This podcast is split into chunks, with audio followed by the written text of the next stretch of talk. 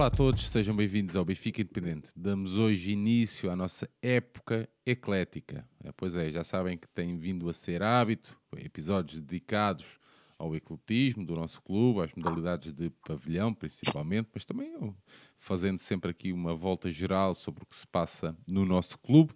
Desta feita, este é um episódio dedicado exclusivamente à nossa, à nossa secção de handball, nossa equipa masculina de handball. Comigo, Sérgio Engrácia, tenho aqui o nosso companheiro Pedro Santiago. Olá, Pedro, bem-vindo, boa noite, boa, boa noite, boa tarde, Olá. bom dia. Olá, Sérgio. Uh, boa noite, boa tarde, bom dia.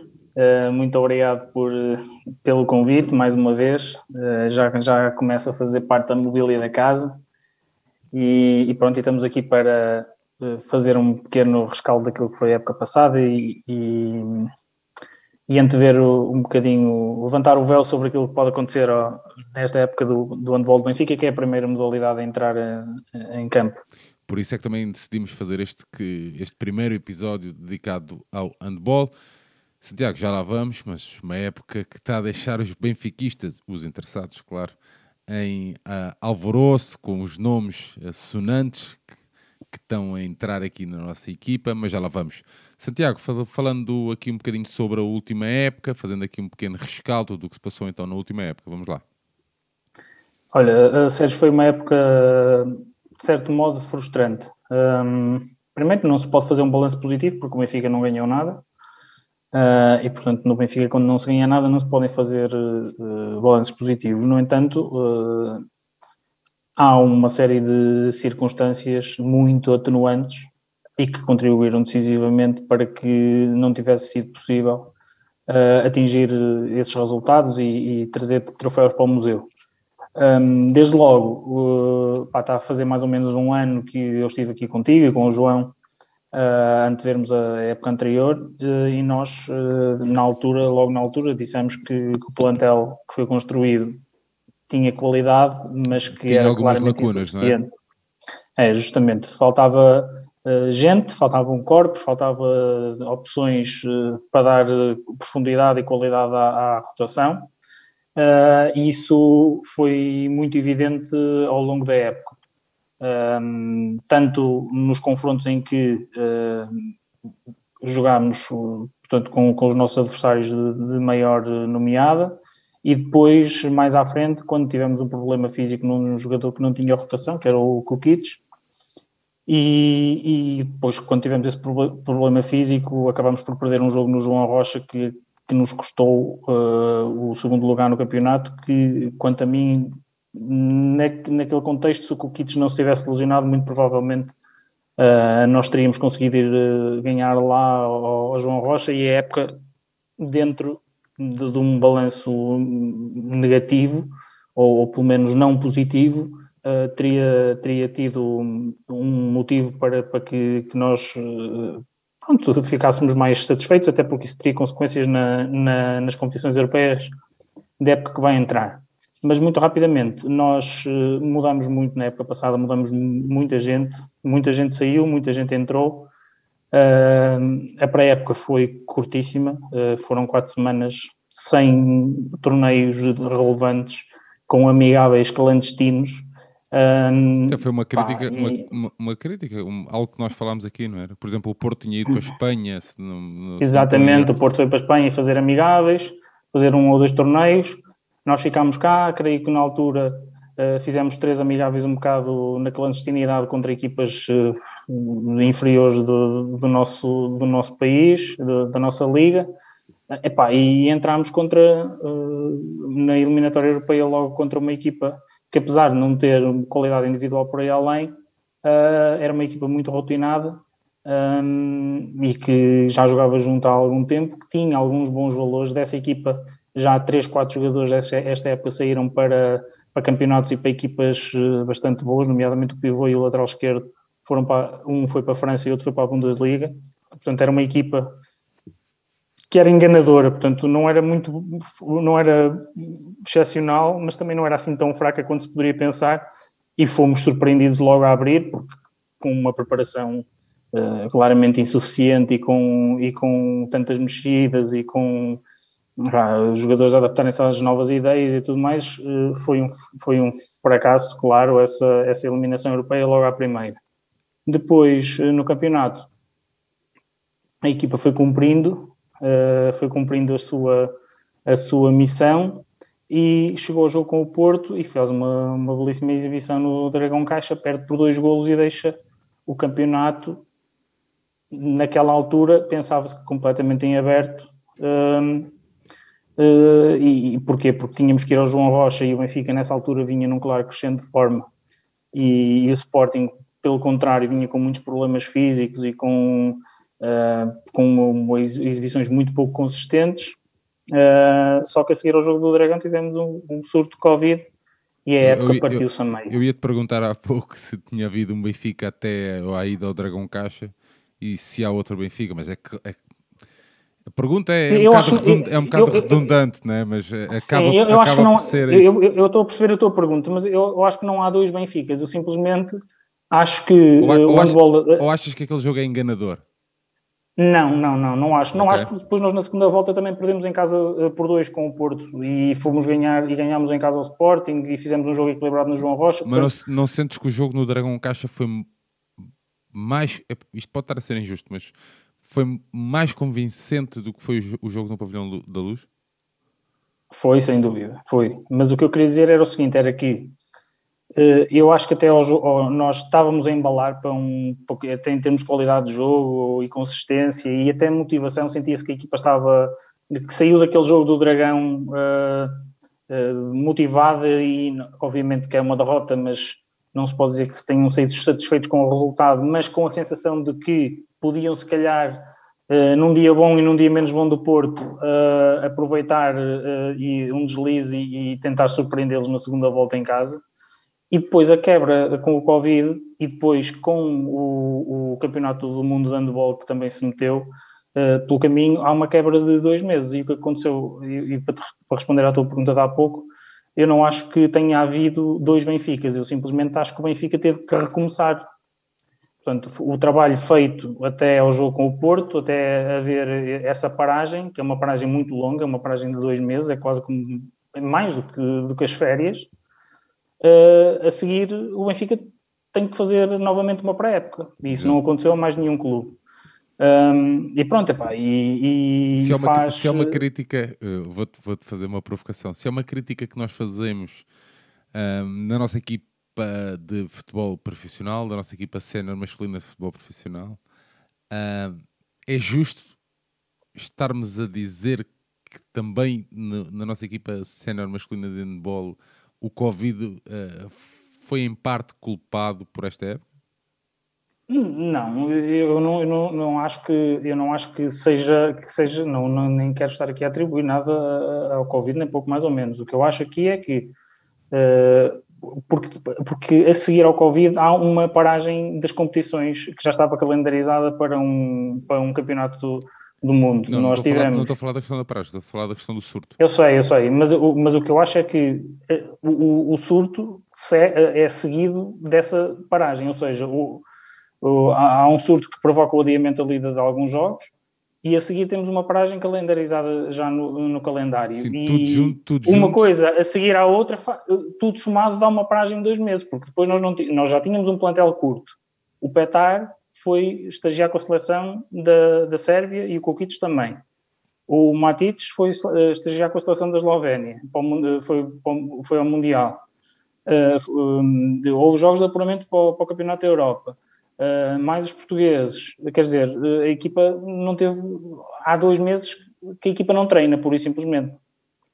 Uh, e portanto uh, é, é, uma quebra bastante grande e portanto nós depois na segunda, na segunda metade da época demoramos mais tempo a, a, a arrancar do que ou, ou, pelo menos tanto tempo a arrancar como na primeira fase e só uh, e, e, depois tivemos esse contratempo da lesão do Kits, que num plantel que já, que já é muito curto lesionar-se a única opção de raiz que nós temos para aquele lugar uh, e temos que adaptar um jogador e depois ficarmos sem esse jogador para rolar o outro a lateral direito, quer dizer, a equipa ficou muito, ficou uma manta muito, muito, muito curta.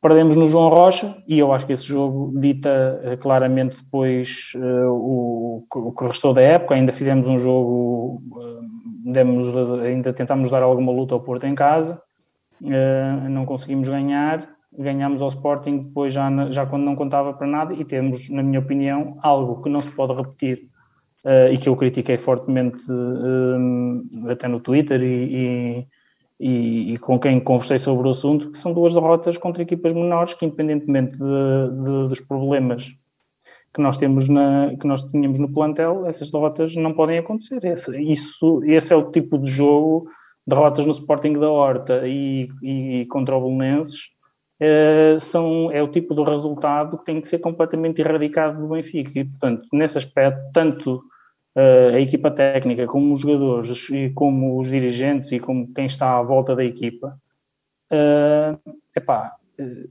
o Benfica fazer um mau jogo na horta, perder, já é muito mau.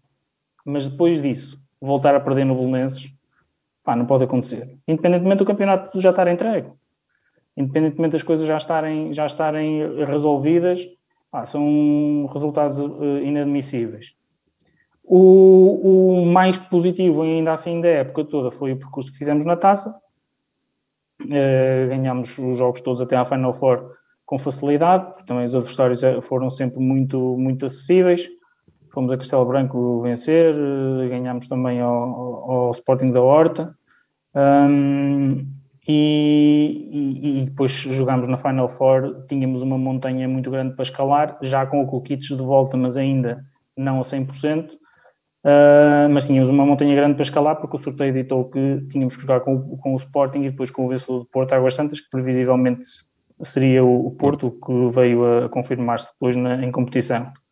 A meia final foi uma meia final bem disputada, o Benfica fez um bom jogo, foi melhor que o Sporting um, e é um sinal positivo para, para a época que vai entrar agora. Portanto, nós acabámos com um jogo positivo contra o Sporting e não estávamos a fazer um mau jogo contra o Porto só que o jogo da final foi completamente estragado uh, pela arbitragem uh, e, e, quando, digo arbitragem não, não, estragado não, não, estou a dizer que o Benfica foi prejudicado, mas o, o espetáculo foi completamente estragado pela, pela, pela, dupla de árbitros. Sim, mas senti, senti uh, alguns atletas benfiquistas que perderam ali um bocadinho pá, se calhar também é o cansaço da época inteira, Epá, não sei mas acho que perderam ali um bocadinho Uh, sim, o discernimento, e, a, e, a, cabeça. Acho, pá, foi a ideia que fiquei, posso estar a ser injusto mais uma vez. Porque, porque aquilo pá, foi de facto uma, uma, uma palhaçada desde o início, uh, pá, as colusões umas atrás das outras, pá, e, e, como é óbvio, quando os árbitros carregam as duas equipas de, de exclusões,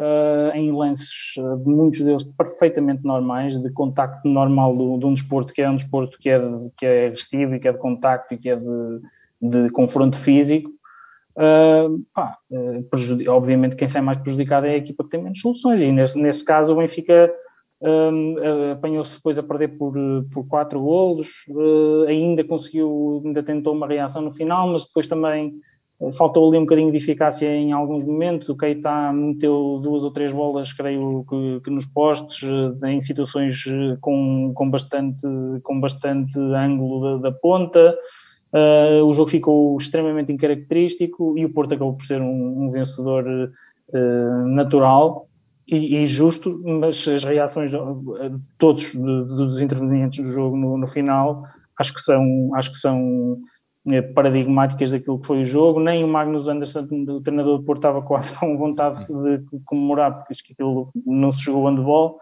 uh, e tinha toda a razão, e os próprios jogadores do Porto chegaram ao fim, ganhámos, mas isto foi uma coisa um bocado, um bocado estranha, uh, e pronto, e foi um jogo um bocado ingrato, uh, não quer dizer que o Porto não, não, não fosse ganhar o jogo, acredito que sim, porque a equipa era melhor, tinha, era mais equipa, tem mais soluções, mas, pá, mas a verdade é que naquele, naquele contexto era muito difícil ao Benfica fazer, fazer melhor.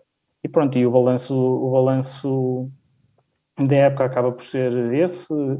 Chegamos à final da taça, o que é um, o que é um sinal positivo. Conseguimos vencer o Sporting em casa na segunda volta, que também é um sinal positivo.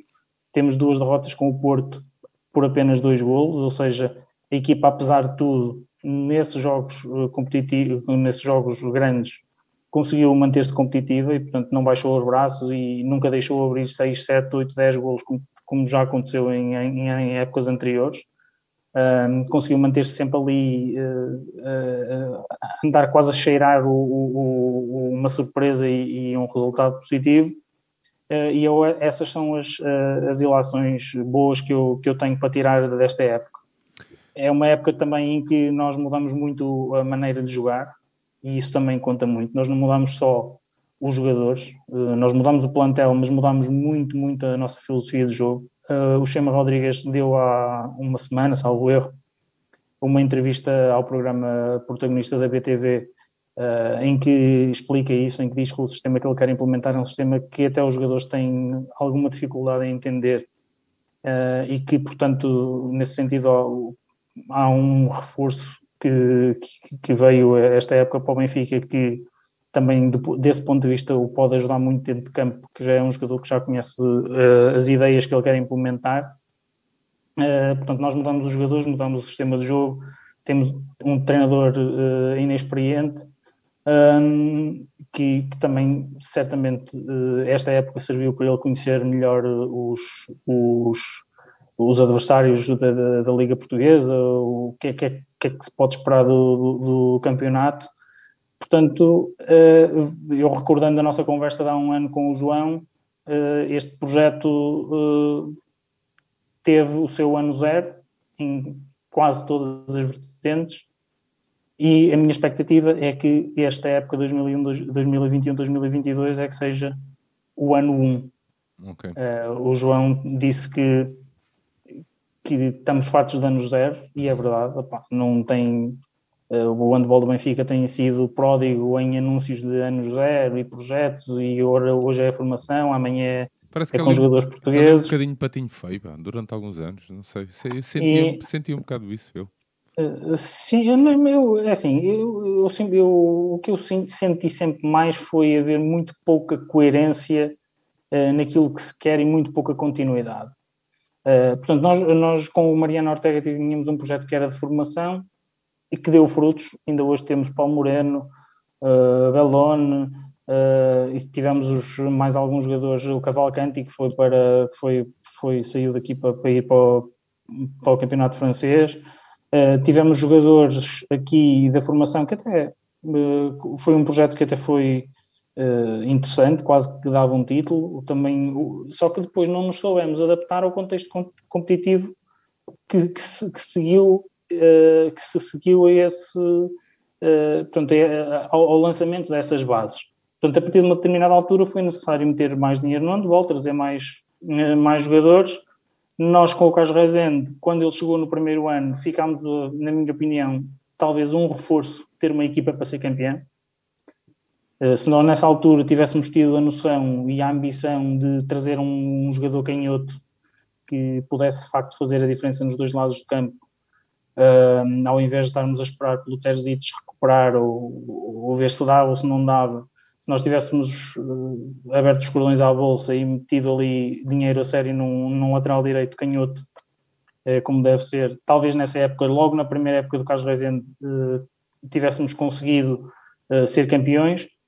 E, e, a partir daí, nós com um título, as coisas são, passam a ser diferentes. O Chema referiu isso agora na semana passada. Ele disse que é muito difícil ser campeão, mas quando o Benfica conseguir um título, as coisas eh, podem ser diferentes. Cedemos algum dinheiro, bom dinheiro da Liga dos Campeões, são 300, 400 mil euros eh, que, que vêm por, por estarmos na Liga dos Campeões. É muito mais fácil contratar jogadores estando na Liga dos Campeões, eh, até a preços mais baratos, alguns que não se importam de receber um bocadinho menos para terem essa exposição do maior palco europeu e portanto o Benfica andou aqui um bocadinho uh, a navegar na maionese durante alguns anos. E, e, agora penso e quero e desejo muito que o ano passado foi um ano claramente preparatório. Este ano com, com aquilo que se está a ver uh, parece-me que vamos dar mais um passo em frente. E o que eu desejo é que temos de ter todos noção que o adversário que temos para enfrentar é fortíssimo, vai continuar a ser fortíssimo e se por acaso as coisas no, no final da época não nos sorrirem em termos de título nacional, tem que haver continuidade. Uh, eu, eu dou sempre, eu sempre que falo nisto, eu, eu dou este exemplo. O Juan Carlos Pastor, que é um treinador que é da, de, da árvore de onde nasce o Chema Rodrigues, chegou à Hungria, ao Pique Szeged, há oito anos, salvo eu. E só conseguiu dois títulos e demorou alguns anos até conseguir o primeiro e, e tem uma realidade uh, semelhante à, à, do Benfica, ou seja, enfrenta um adversário muito mais poderoso uh, financeiramente uh, e em termos de qualidade de, de, de, do plantel, que é o Vesper. Mas confiaram no trabalho dele, foram-lhe dando as armas, foram-lhe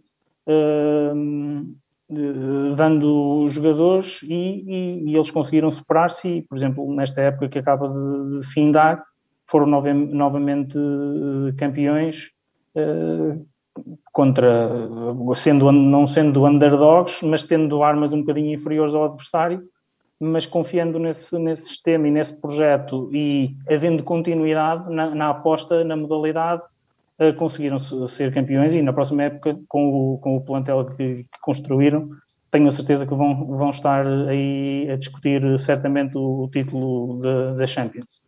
Mas e é esse, sempre, sempre esse exemplo que eu dou, que é partem de uma posição inferior, mas com continuidade e com persistência e indo adicionando aquilo que a equipa precisa no momento certo e com paciência uh, chegaram lá. Agora, se o Benfica, por exemplo, este ano falhar e depois retirar de investimento da equipa e mandar um ou dois ou três jogadores embora, aí uh, já vamos apostar na formação outra vez e não sei o quê, não temos hipótese. Portanto, tem que haver, como dizia o João o ano passado e bem, ano zero, ano um, e a seguir o 2 e o 3, porque o título vai chegar se nós mantivermos esta, esta, esta continuidade.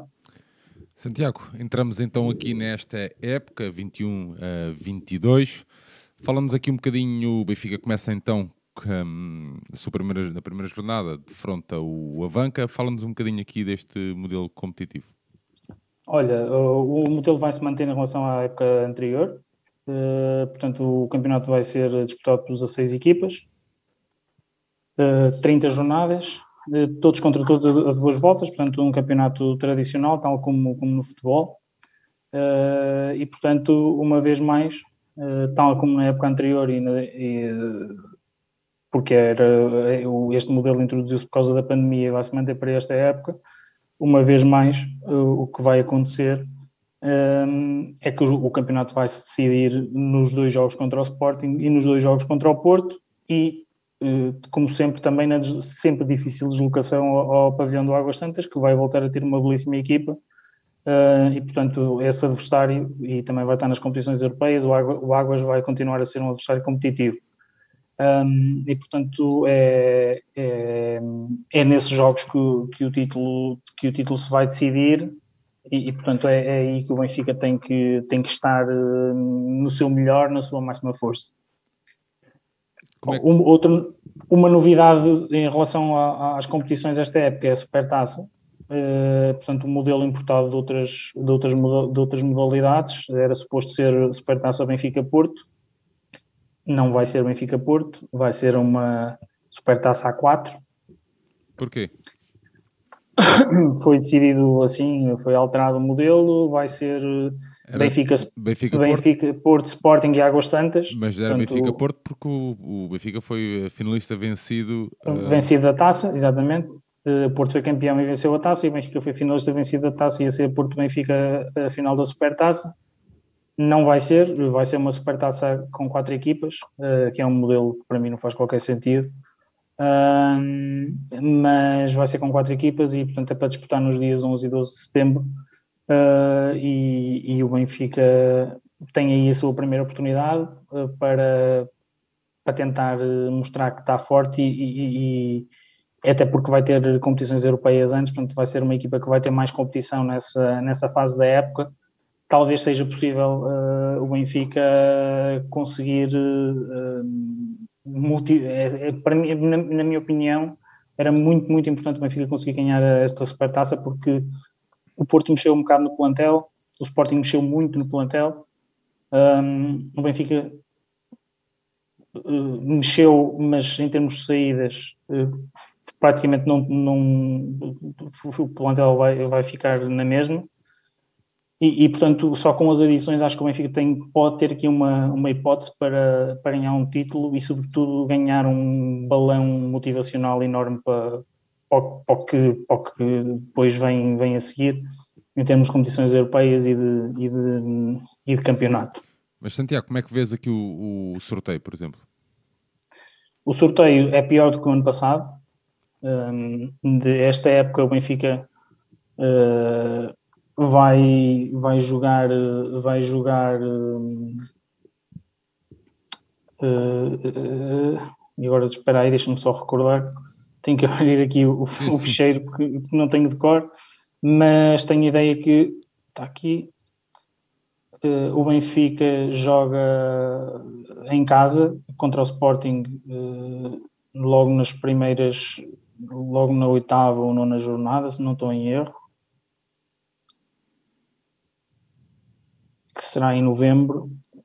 Eu sei o, o, a data, mas não sei a, que é no dia 13 de novembro. Benfica Sporting, está calendarizado para dia 13 de novembro. Portanto, o, esta época é um bocadinho ao contrário, ou seja, na época passada um, o, o, Benfica jogou fora os dois primeiros jogos uh, grandes, jogou primeiro no João Rocha e no, no Dragão, Caixa, e depois é que jogou em casa. E, portanto, tendo em conta as mexidas na, nos plantéis, eu acho que esse calendário teria sido outra vez mais favorável para o Benfica, porque o Sporting em novembro, e com as mexidas que fez, um, ehm, provavelmente teria aqui uma seria um adversário mais acessível e o Benfica um, ehm, poderia ter mais hipóteses jogando fora no primeiro jogo, mas de qualquer das maneiras um, ehm, o Benfica vai ter que ganhar o Sporting em casa e fora se quiser ser campeão. Não, não, tem, não, há, não há segredos para ganhar este campeonato. Tem que ganhar os dois jogos ao Sporting. Um, joga na, na décima, na nona jornada contra, em casa, recebe, recebe o Sporting e depois recebe o Porto na décima terceira, já em dezembro. E aí esperemos que, eh, tal como no ano passado, seja possível aproveitar algum desgaste do Porto na Liga dos Campeões, porque a Liga dos Campeões é uma competição muito exigente, Porto tem um grupo duríssimo na, na Champions. Uh, acho, que vai, acho que vai ter uma época extraordinariamente desgastante e, e, talvez seja possível o Benfica. Se o Benfica conseguir vencer os dois jogos em casa na primeira volta, acho que, acho que tem pode, pode, conseguir, pode conseguir uma vantagem importante um, e, e, pronto, e é, lá está. O calendário, eh, o ano passado havia a questão de mexer muito na equipa e, portanto, deixar as decisões para quando, para quando a equipa tivesse mais, uh, para os jogos em casa, para quando a equipa tivesse mais rotinada e tudo mais. Mas a verdade é que não há segredos. Temos, para ser campeões, temos que ganhar os dois jogos ao Sporting, ganhar um jogo ao Porto eh, e, e, ter vantagem no confronto direto contra o Porto, seja empatando os dois jogos e, e marcando mais golos fora, seja ou ficando com melhor diferença de golos, seja ganhando um jogo e perdendo o outro, mas ganhar por mais do, do que, do, que, do que eles nos ganhem a nós, um, ganhar os dois jogos, seja, seja como for, temos que ganhar ali o confronto direto e ganhar os dois jogos ao Sporting, não há, não há outra alternativa, porque eu não acredito que, que o Porto ceda pontos contra o Sporting. É. E tu como é que analisas também aqui tanto Porto Sporting, e também já falámos um bocadinho sobre o Águas Santas, que serão aqui, em princípio, os três, as três equipas mais complicadas, o Porto e Sporting claramente, mas o Águas Santas também neste, neste leque de quatro equipas mais fortes. Um, como é que analisas aqui estas, estas três equipas? Olha, o, o Águas um, perde um jogador fundamental na, nos últimos largos anos, que tem sido recorrentemente até o melhor marcador do campeonato, que é o Pedro Cruz, que foi para o Porto é um jogador com 37 anos, mas é um jogador com, ainda com, com qualidade para, para ajudar, e no Águas era a figura da equipe. Uh, e, o, e o Águas perdeu, perdeu o Pedro Cruz e perdeu também o Nuno Grilo, que não fez uma época por aí além, nem pouco mais ou menos. Um, perdeu esses dois jogadores que eram importantes na equipa, uh, mas reforçou-se reforçou muito bem. Foi buscar o André Souza, uh, emprestado pelo Porto, que se diz que na próxima época, em 2022, uh, eh, será reforço do Benfica. que é um miúdo extraordinariamente talentoso, tem uma tomada de decisão muito boa, um central uh, cerebral, um jogador uh, muito, muito, muito interessante, muito jovem ainda, com 19 anos. Um, se for verdade que, que o Benfica o vai buscar na próxima época, é uma contratação em cheio, na minha opinião. Até para o modelo de jogo que o treinador eh, quer, quer implementar, acho que é um, encaixa na perfeição naquilo, naquilo que nós precisamos e é um dos jogadores mais talentosos do handball português. Uh, e era um jogador que estava preparado, a ser preparado para fazer a transição uh, no plantel do Porto. Uh, e, e, esta época o Porto perde, e se se confirmar essa, essa vinda do André Souza para o Benfica, o Porto em dois anos perde ali dois, três jogadores para, para, que, que estavam a, a, assegurar essa transição e portanto não sei como é que eles vão uh, lidar com isso. Mas pronto, além do André Souza, fui buscar também o, o Ruben Ribeiro, que também pertencia ao Porto, que é um lateral esquerdo que, estava, que esteve em Espanha, um jogador com dois metros, que é um, não é, no ataque não é nada extraordinário, mas é um belíssimo defensor. Uh, foi também buscar o Miguel Batista, que também estava em Espanha, um, que se falou que ia para o Sporting, mas, um, mas foi, acabou por não ir. A transferência aparentemente terá sido cancelada com a, revolução que o Sporting acabou por, por fazer no plantel, que é um canhoto, uh, que eu acho um jogador banal, mas para o contexto do Águas Santas, uh, jogador de quase 2 metros, uh, que é útil na defesa e que, bem servido, consegue fazer alguns golos da, da primeira linha. E dada a escassez de canhotos, acho que é um, um reforço interessante para eles. Uh, Dar-lhes peso e altura, também é, também é importante. Dizem que vai para lá o Tiago Souza emprestado, ainda não está confirmado, que é um pivô que também é da, da formação do Porto, que também tem quase 2 metros, que é um, talvez o pivô uh, melhorzinho que há na formação em Portugal, embora a formação de pivôs em Portugal não esteja, não esteja por aí além, mas o Tiago Souza já tem experiência de primeira divisão, estava no Avanca, e dizem que vai para o Águas, era uma lacuna que o Águas tinha, tinha e tem no plantel, tem dois pivôs eh, muito razoáveis, mas o, o, o Tiago Souza é melhor do que aqueles que, ele, que eles têm, e portanto fica um plantel, e foi também buscar o Miguel Pinto, que é um ponta lateral direito, também é do Porto, uh, e trocou o treinador, saiu o professor José António Silva, e vai para lá o Ricardo Moreira, que foi ex-jogador e ex-capitão do Porto, e, uh, e está agora no, no Águas, uh, vindo do Ismael. Portanto, há aqui uma tendência, uma, uma colagem do, do Águas Santas ao, ao Porto. Uh, claramente há aqui influência de, do professor José Magalhães, o, diretor do handball do Porto, a mover finalmente, ao fim de muitos anos, a sua influência para uma das melhores escolas do handball nacional, que é o Águas Santas. Uh, de todo modo, conseguiu o Águas uh, colmatar relativamente bem as, as saídas do Cruz e do Grilo, embora o Cruz fosse de facto um jogador que, que fazia a diferença ali. Mantém o Pedro Seabra, que é também muito importante para eles, mas acho que o Águas Santas globalmente fica com um plantel mais forte do que tinha, do que tinha, do que tinha esta época e vai ser, vai ser um adversário duro de roer, tem um, é uma equipa que sabe jogar handball, que tem jogadores grandes, que tem pesados, não, não vai ser nada, nada, nada fácil ganhar lá nada fácil.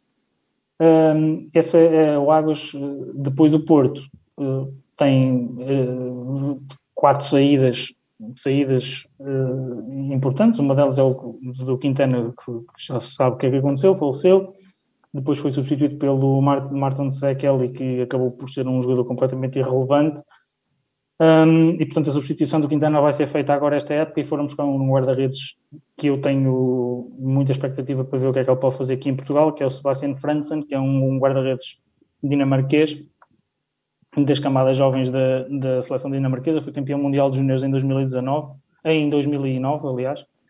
Um, é um guarda-redes uh, com 2,4 metros e quatro, eu vi pouca, pouca coisa dele, mas uh, do, que, do que andei a ler e do que andei a perguntar, dizem que ele, quando está bem, é um guarda-redes intransponível, mas que tem problemas uh, sérios de consistência. Portanto, que não é um guarda-redes regular, uh, tanto faz exibições extraordinárias como exibições mais, mais apagadas, um, e, e, dizem que eu estive a ver os números dele na Liga Dinamarquesa, eram, são números muito interessantes, acima de 30% uh, nas, nas últimas duas épocas e portanto acho que o Porto pode ter aqui acertado em cheio. Os guarda-redes grandes em Portugal normalmente fazem sempre fazem sempre diferença. O, o Lembro-me há uns anos do Azanin no Sporting, que, que era um guarda-redes mais ou menos com a mesma estatura e que, e que fechava a baliza.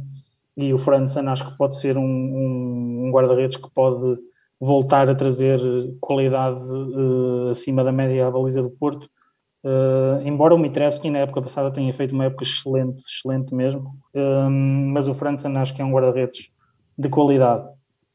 O Porto perde o Miguel Martins, que quanto a mim na época passada foi o melhor jogador da equipa e, e fez a sua melhor época em Portugal. Na época passada, Miguel Martins fez, foi de facto um jogador fantástico, tanto, tanto em Portugal como, como na Liga dos Campeões, um jogador criativo com soluções para tudo e mais alguma coisa, um contra um, remate exterior, danca, apoio, uh, alimentar os pivôs, um jogador de facto de uma qualidade enorme.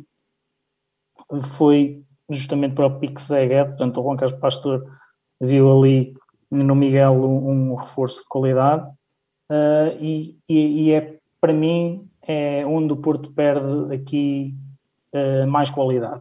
Porquê? Porque o Porto foi buscar o, o Diogo Oliveira, que é um central que era das suas escolas, que, que passou pelo Avanca e do Avanca foi para a segunda divisão alemã para o, para o Balingen e do Balingen foi para, para o Aral da, da Suíça.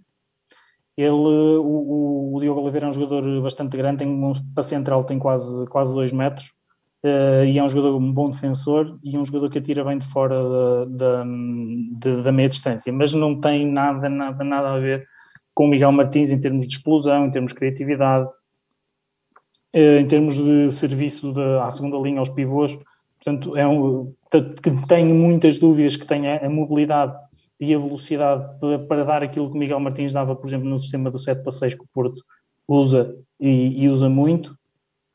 Portanto, eu acho que aqui o Porto perde um jogador de elite europeia e substitui por um jogador eh, para se ter uma noção, nem sequer conta para o total bola na seleção nacional. Portanto, acho que o Porto aqui nesta posição específica de central eh, perde muita coisa. Ganha alguma defesa, é verdade, mas eh, a defesa do Porto já era forte, fez uma contratação que ainda a tornou mais forte eh, e não acho que fosse defesa que o Porto precisava, acho que precisava substituir a criatividade e as soluções ofensivas que o Miguel trazia e, e, a mobilidade que ele tinha, a velocidade que imprimia ao jogo, e eu acho que o Porto aqui perde, perde bastante qualidade. Depois, Porto perde o André Gomes, uh, mais um talento incrível uh, que vai embora, vai para o Melzungen da Alemanha, para a Bundesliga, e o Porto nessa troca troca o André Gomes por dois jogadores, Pedro Cruz, que eu já referi, que é um jogador que tem 37 anos, mas não, não olhemos ao, a idade. Ao, ao, à idade, porque o Pedro Cruz é um jogador experimentadíssimo e, e, e tem muito handball uh, nas mãos. Tecnicamente é um jogador fabuloso.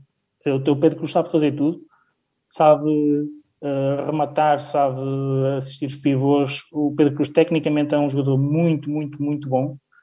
Um, e, e, tem outra coisa, que é tem muito handball na cabeça. Portanto, o Pedro Cruz é um jogador que toma muito boas decisões.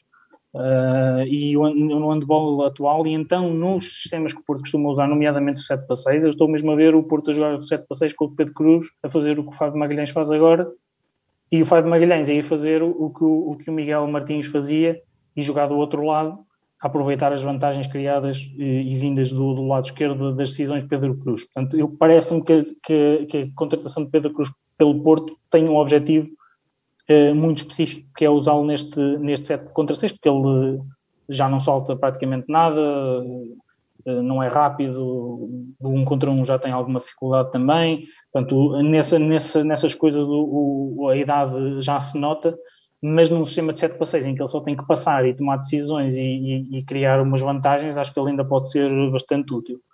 E contratou, além do Pedro Cruz, contratou o capitão do Sporting, é o Pedro Valdez, é uma transferência que foi um bloco, uma coisa que ninguém estava à espera.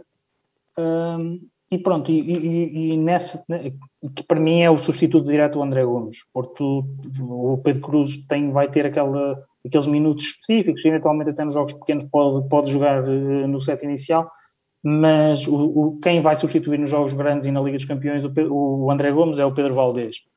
E eu acho que aqui o Porto uh, ganha numas coisas e perde noutras. Uh, o, o André Gomes não era um jogador muito consistente, mas era um jogador que resolvia uh, ata ataques só por si. Uh, o André Gomes é um jogador, um atleta de eleição, uh, com uma capacidade de explosão de um contra um, subir e atirar que, que é extremamente invulgar no handball mundial. ele salta e, e, e, é muito, e arma muito rapidamente o remate e tem uma impulsão enorme. Uh, e portanto, uh, o André Gomes, nas situações de um contra um e a criar o seu próprio remate, era um jogador na minha opinião, no ataque mais imprevisível uh, e com mais soluções do que o Pedro Valdez. O Pedro Valdez é um jogador que, do ponto de vista ofensivo, uh, não, não joga tanto com os pivôs, uh, não, não tem, tem mais dificuldade em criar o seu remate. é preciso que o sirvam mais do que ele, do que ele próprio inventar, inventar o seu próprio golo. E portanto, eu acho que o, o, Porto vai perder aqui um bocadinho de criatividade, vai perder aqui um bocadinho de explosão e vai perder aqui. Um, vai perder aqui algumas coisas com o, com o Valdés no ataque. Embora o Valdés seja um jogador que é embalado e quando sobe é praticamente imparável. Se, se o servirem bem, o Valdés sobe e atira e, e faz gol. Mas, mas não é no ataque um jogador que tenha tantas coisas como o André Gomes tem, e por isso é que o André Gomes vai para, vai para a Alemanha, e se as coisas lhe correrem bem, de lá só sai para um grande clube, não tenho, não tenho dúvidas disso. Por outro lado, no outro lado do campo, na defesa, o Valdez é um, para mim era o melhor, era o melhor defensor do campeonato, e, e o Porto vai fortalecer ainda mais o seu bloco defensivo. Uh, o Porto já tem o Salina, já não caminha para novo, tem, vai para 36, salvo erro, tem o Iturriza que acabou por ficar e, e, renovar o contrato a ganhar eh, bastante mais do que, do que ganhava antes. Aí tem o Gibril Mbengue, que também é outro armário, e tem o Pedro Valdez, portanto, o 4 defensivo central do bloco central do Porto defensivo é simplesmente assustador. É, vai ser muito difícil alguém penetrar ali. Uh, isto depois eu também já vou encaixar naquilo nas contratações do Benfica, que acho que também tem, tem algo, algo que ver com isto. Uh, o Porto vai ter quatro jogadores que são autênticos seguranças de discoteca ali no, ali no meio. Vai ser muito difícil entrar ali quando eles tiverem os quatro ao mesmo tempo. Um, e, e, e, depois perdeu também o, o, o Manuel Sepato, o pivô alemão, foi um jogador fraco, foi uma solução de recurso na última época, revelou-se um jogador já sem, sem nada no, no tanque de, do gasóleo para, para dar, já é um jogador já veterano e que não veio, que não veio acrescentar nada, e ao que tudo indica, não vão contratar ninguém, porque tem um pivô colombiano, que eu, as únicas coisas que eu vi dele, da equipa B de Porto, sinceramente tenho muitas dúvidas que ele vai ter minutos, mas pelo menos nos jogos a sério acho que não, nem sequer vai ser utilizado mas é um pivô colombiano que tem 19 anos e tem 2 metros e 4 e uma envergadura que se tu procurares no Google Jesus Hurtado, aquilo, o homem tem dois, dois o rapaz, o homem não, o rapaz tem dois autênticos remos, tem uns braços gigantescos, o, o Porto descobriu num, num torneio das nações emergentes, é, que é um jogador com uma, uma dimensão física enorme, mas é muito, muito, muito, muito fraco ainda tecnicamente, não tem ainda Uh, técnica e taticamente ainda tem muito, muito, muito que comer, mas lá está. Porto ensinou o Iturriza, ensinou o Salina. Nesta época, em concreto, tenho seríssimas dúvidas que o Hurtado venha acrescentar o que quer que seja, porque ele de facto ainda está num estado muito, muito, muito verde. Mas, mas penso que será essa a opção, até porque o Porto teve que renovar com o Iturriza, teve que renovar com o Fábio Magalhães, teve que renovar com o Rui Silva. Acredito que parte do orçamento que sobrasse para, essas posições tenha sido gasto nas, nas, nas renovações. E, portanto, em, no, na globalidade, acho que o Porto no ataque vai estar um bocadinho mais fraco. Um, ou até com a, uh, acho que vai acho que vai piorar um bocadinho no ataque acho que vai o Rui Silva vai ter uh, que dar mais de si porque uh, o Porto perde dois jogadores que eram muito importantes muito influentes na manobra da equipa um, e, e, eu acho que não foram substituídos com jogadores que do ponto de vista ofensivo deem o mesmo que eles davam. E portanto acho que vai ter mais dificuldade o Porto no, em ataque organizado. E não me surpreende se o Porto uh, na próxima época atacar mais, ainda mais tempo em 7 contra 6 porque tenho os laterais direitos do Porto, o Mbenga e o Diogo Silva são jogadores um bocadinho estáticos, o Diogo Silva fez uma época muito fraca estava à espera que ele desse o salto de qualidade com o Magnus Anderson, mas não deu. Um, talvez dê este ano, se, se der a coisa muda um bocadinho de figura. Mas tanto o Valdez como, como o Fábio Magalhães uh, não são jogadores para. E o Sliskovic também não fez uma época por aí além, portanto são aí três jogadores que têm, jogam um pouco um contra um, uh, têm algumas dificuldades em, em, em, criar o seu, o seu próprio golo e eu acho que, acho que o Porto no ataque perde alguma qualidade. Já na defesa, conforme eu disse, contrata o melhor defensor do campeonato e quem contrata o melhor defensor do campeonato naturalmente fica mais forte. Um, e portanto acho que acho que o Porto vai, vai ter ali uma defesa onde vai ser muito difícil entrar. Uh, depois também o Diogo Oliveira defende o próprio Pedro Cruz na defesa consegue, consegue ainda acrescentar valor um, e, e, portanto o Porto tem muitos defensores. Uh, acho, que, acho que eles defensivamente vão ser uma equipa fortíssima. Um, e, e, pronto, e acho que no deve o haver, acho que o Porto perde no, globalmente um bocadinho de qualidade, continua a ser um adversário muito forte, uh, a defesa ganha campeonatos e portanto eles têm uma defesa muito, muito, muito boa. Um, e portanto acho que feitas as contas eles continuam a ser o, o, o principal candidato ao título um, e, e, seguidos este ano do Benfica, mas eu já vou, eu já vou falar sobre isso. Já lá vamos, né? Ao Benfica já lá vamos. Sim, já lá vamos. Vamos até ali. Deixa-me só. Exatamente. Vamos até, até ao, ao, outro lado. outro lado da segunda circular. Pronto, e o Sporting faz uma revolução completa no seu plantel. O Sporting deixou sair 2, 4, 6, 8, 11 jogadores uh, do seu plantel. Tomás Vanzeler e Kudic eh, guarda-redes, Arno Bingo e Tomislav Spruk, pontas esquerdas, Darko Djukic, eh, ponta direita, Pedro Valdez, lateral esquerdo, Nuno Roque e João Ribeiro, eh, centrais, Dmitry Doroshuk, Tiago Rocha e Daniel Andreev, um, pivôs, os três pivôs do Sporting saem, uh, saem os dois pontas esquerdas, uh, sai o, o, seu capitão e um dos melhores jogadores da equipa, o Valdez, sai o ponta direita titular, Portanto, o Sporting sai ponta, sai ponta esquerda titular, pá, saem vários, vários jogadores uh, importantes para a equipa, uh, o que não quer dizer que o Sporting fique, uh, fique com uma, uma, equipa fraca, porque o Sporting reforçou-se com qualidade. Embora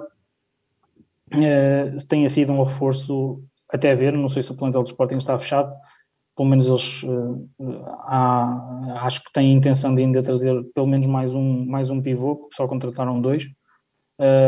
Mas pelo menos até ver o, a intenção do Sporting é reforçar o, o plantel para uh, o médio prazo, uh, porque a idade média dos, dos reforços do Sporting é, é, bastante baixa. Desde logo, o, contrataram um, saíram dois guarda-redes, mesmo assim ficam com dois, que é o, o, o, o e o Manuel Gaspar, e contrataram um terceiro guarda-redes, um tunisino ao Vitória de Setúbal, o Yassine Belkaid, que é um guarda-redes uh, tunisino com quase dois metros, que tem bastante potencial. Um, não foi titular o ano passado no Vitória de Setúbal, porque o Vitória de Setúbal tinha um guarda-redes brasileiro que fez uma excelente época, o Alan Lima, um, mas ele em alguns jogos uh, mostrou-se a bom plano. E o Sporting é um guarda-redes muito jovem, tem 19 ou 20 anos, e o Sporting aproveitou que ele estava aqui ao, ao lado e, e foi buscá-lo e acho que, acho que o Sporting fez uma, uma contratação que pode no futuro, no imediato não, mas no futuro pode ter pode ter aqui um guarda-redes para, para fazer parte dos plantéis. Depois, uh, na ponta esquerda, o Sporting vai integrar um júnior, o Duarte Seixas, uh, que eu sinceramente não conheço, uh, nunca vi jogar, mas uh, acredito que para ele integrar o plantel é porque vem algum, algum, pelo menos algum talento. Não acredito que vá jogar, porque o Sporting foi contratar o José Fulquez, que é um ponta esquerda que era do Benidorm de Espanha, uh, um jogador à semelhança de, de, um dos recursos do Benfica, um jogador muito alto para, para a posição que ocupa, uh, que é, tem 1,97m e destaca-se sobretudo por ser um excelente defensor, defende nas três posições, tanto na ponta como lateral como, como ah, no meio, um, e é um jogador que tecnicamente não é nada vistoso, pelo contrário, até é um bocado desengonçado. Um, não é particularmente eficaz, uh, porque tecnicamente não é, não é nada por aí além, portanto, o posto específico ele tem, principalmente com, quando salta com pouco ângulo, tem algumas dificuldades, mas é um jogador que está perto de, de ser selecionável para, para a seleção espanhola. É um bom reforço para o Sporting um, e acho que, acho, que eles, acho que eles se reforçaram bem e, e, sobretudo não perdem aqui uma coisa que o Arnaud Bingo uh, dava, que era também o, a defesa em, em, posições interiores. E, portanto, acho que o Sporting procurou isso neste, neste jogador e, e encontraram uma boa solução. Por outro lado, do, já do lado contrário, na ponta direita, o Sporting perde o Diokic, eh, que não tendo feito uma época por aí além, eh, mas era um jogador que com recursos técnicos de grande, grande nível, eh, que foi para o, Vardar da Macedónia, para o, campeão macedónio, e, e, contratou ao Granollers de Espanha o Mamadou Gassama, que é um jogador que basicamente é, vale pelo, pelo, pela sua potência física. É uma espécie de Keita, uh, do nosso Keita, mas, mas canhoto de, do outro lado. Tecnicamente não é nada especial, também não, a eficácia também não é por aí além, tal como o, o Keita, mas é um jogador que defensivamente acrescenta, nomeadamente quando os pivôs caem ali na zona na zona, na zona de, de, da ponta ele consegue ajudar a, na zona central Uh, e pronto, e é por aí que o Sporting, que o Sporting, que foi por aí, foi com essa intenção que o Sporting o foi buscar, e além disso, uh, o Francisco Tavares renovou o contrato, o Francisco Tavares fez uma época muito boa ano passado no Sporting, foi uma das revelações da época, na minha opinião, na equipa, na equipa deles, portanto renovou o contrato e o Sporting fica com um conjunto de pontas uh, direitas equilibrado, e quando houver essa necessidade de defender pivôs grandes e caiam ali naquela zona, certamente o Gassamá uh, estará em campo. Nos outros jogos, penso que o Francisco Tavares, tecnicamente, eficácia, livre 7 metros, contra-ataque, acho que para mim é um jogador melhor do que ele, do que ele e, e, e também quando o Areia e o Portela na seleção estiverem, estiverem prestes a, a começar a acusar a, a, experiência, acho que o Francisco Tavares está, é o primeiro da lista para, para ir para ser selecionado. Depois, Uh, o Sporting uh, re renovou completamente a sua, a sua zona central uh, o, e, e, quanto a mim aqui foram buscar pá, dois jogadores que de, de, grande qualidade, grande talento e grande futuro. O Sporting só na época passada encarou a época com o Carlos Ruesga, que é um jogador veteraníssimo e já não, já não tem pernas para isto com o Nuno Roque e também outro veterano um, e com o Joel Ribeiro, uh, deixou sair estes últimos dois, o Carlos Ruesga, creio, uh, segundo, segundo sei, ainda tem mais um ano de contrato com o Sporting e não quis, não quis abdicar do, do que tem para receber, porque não vai receber o que recebe cá em mais lado nenhum nesta idade, e foi contratar um internacional espanhol, ao Adamar de Leão, o Nathan Soares, que é um jogador talentosíssimo, um bocado egoísta, mas tem muito, muito, muito talento, um jogador criativo, rápido, uh, que, que, é desconcertante. É um jogador que vai dar gosto de ver aqui em Portugal. É um, eu, eu, eu sou um confesso apreciador das qualidades dele. Acho que é um jogador que, que, que, desequilibra muito a partir da zona central. Tem muitas coisas para melhorar. Eh, se calhar até dizem que, ele, que a atitude dele, porventura, pode até nem ser a mais profissional. Que dizem que ele tem alguns tiques de vedeta mas independentemente disso, é um jogador com um talento extraordinário, uh, que, é, que é mesmo desconcertante. Se quem quiser ver vídeos no YouTube, procure Nathan Soares.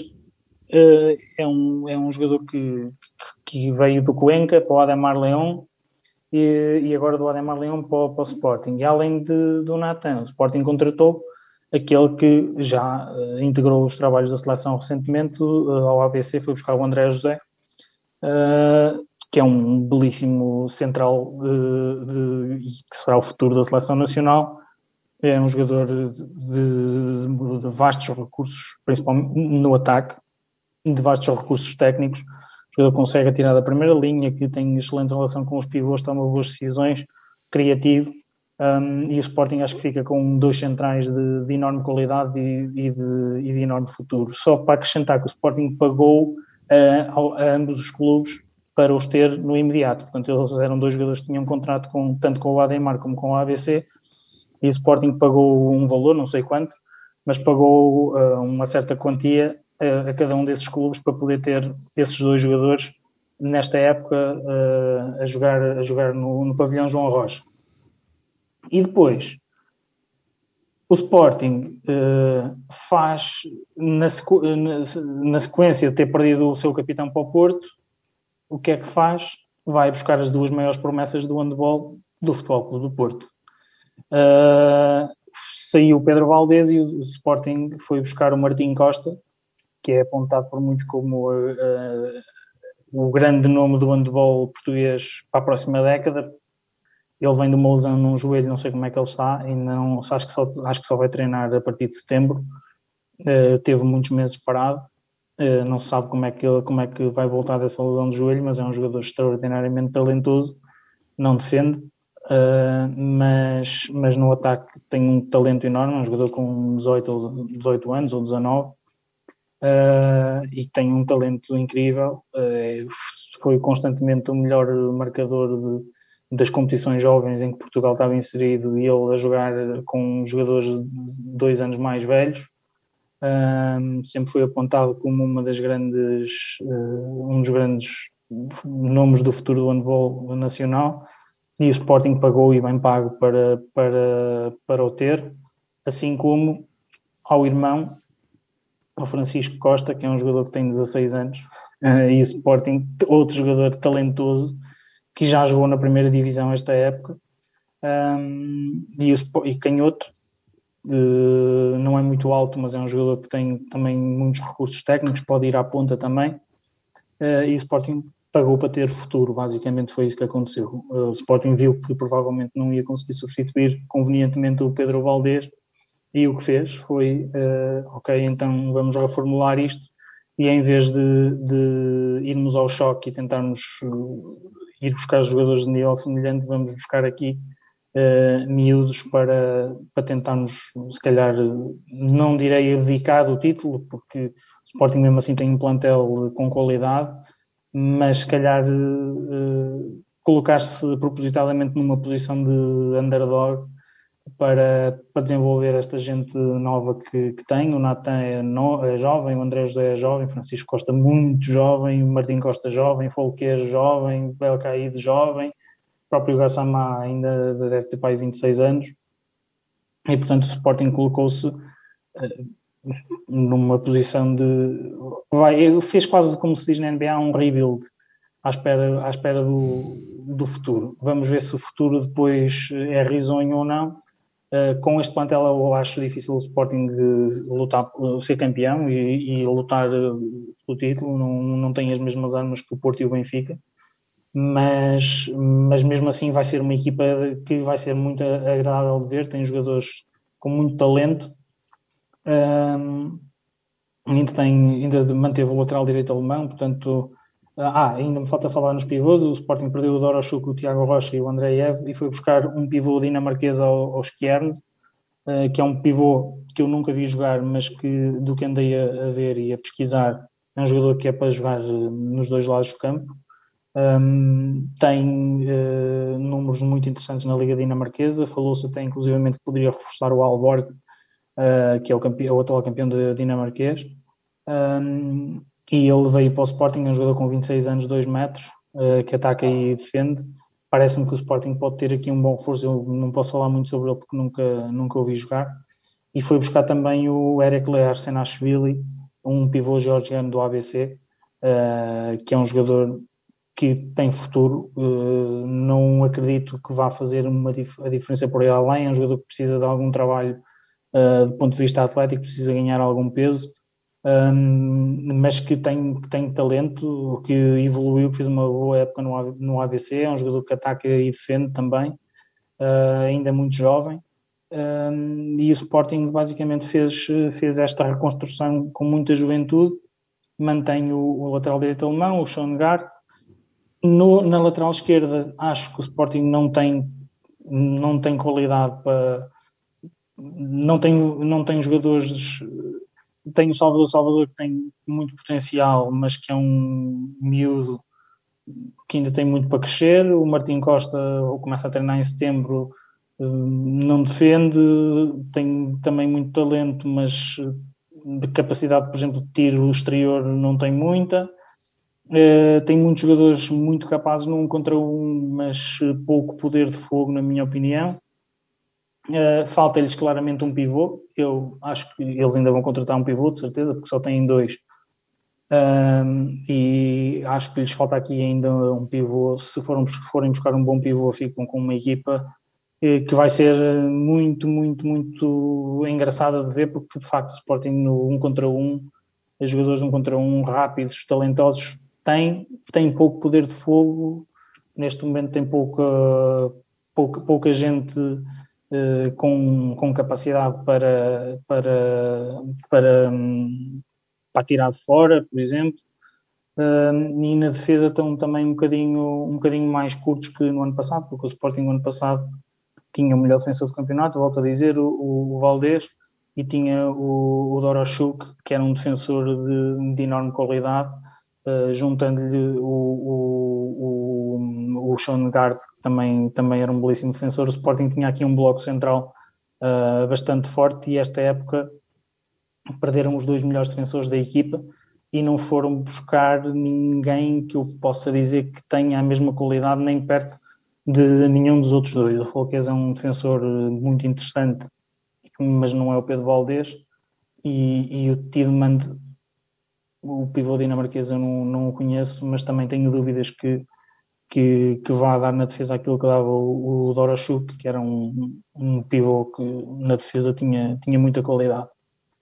E portanto acho que o Sporting eh, no cômputo geral tem mais talento, tem mais futuro, mas para o imediato perde, perde aqui alguma, alguma capacidade para, para discutir com as equipas que vai ter que enfrentar de, de, Porto, de Porto e Benfica, acho que estão num patamar um bocadinho abaixo.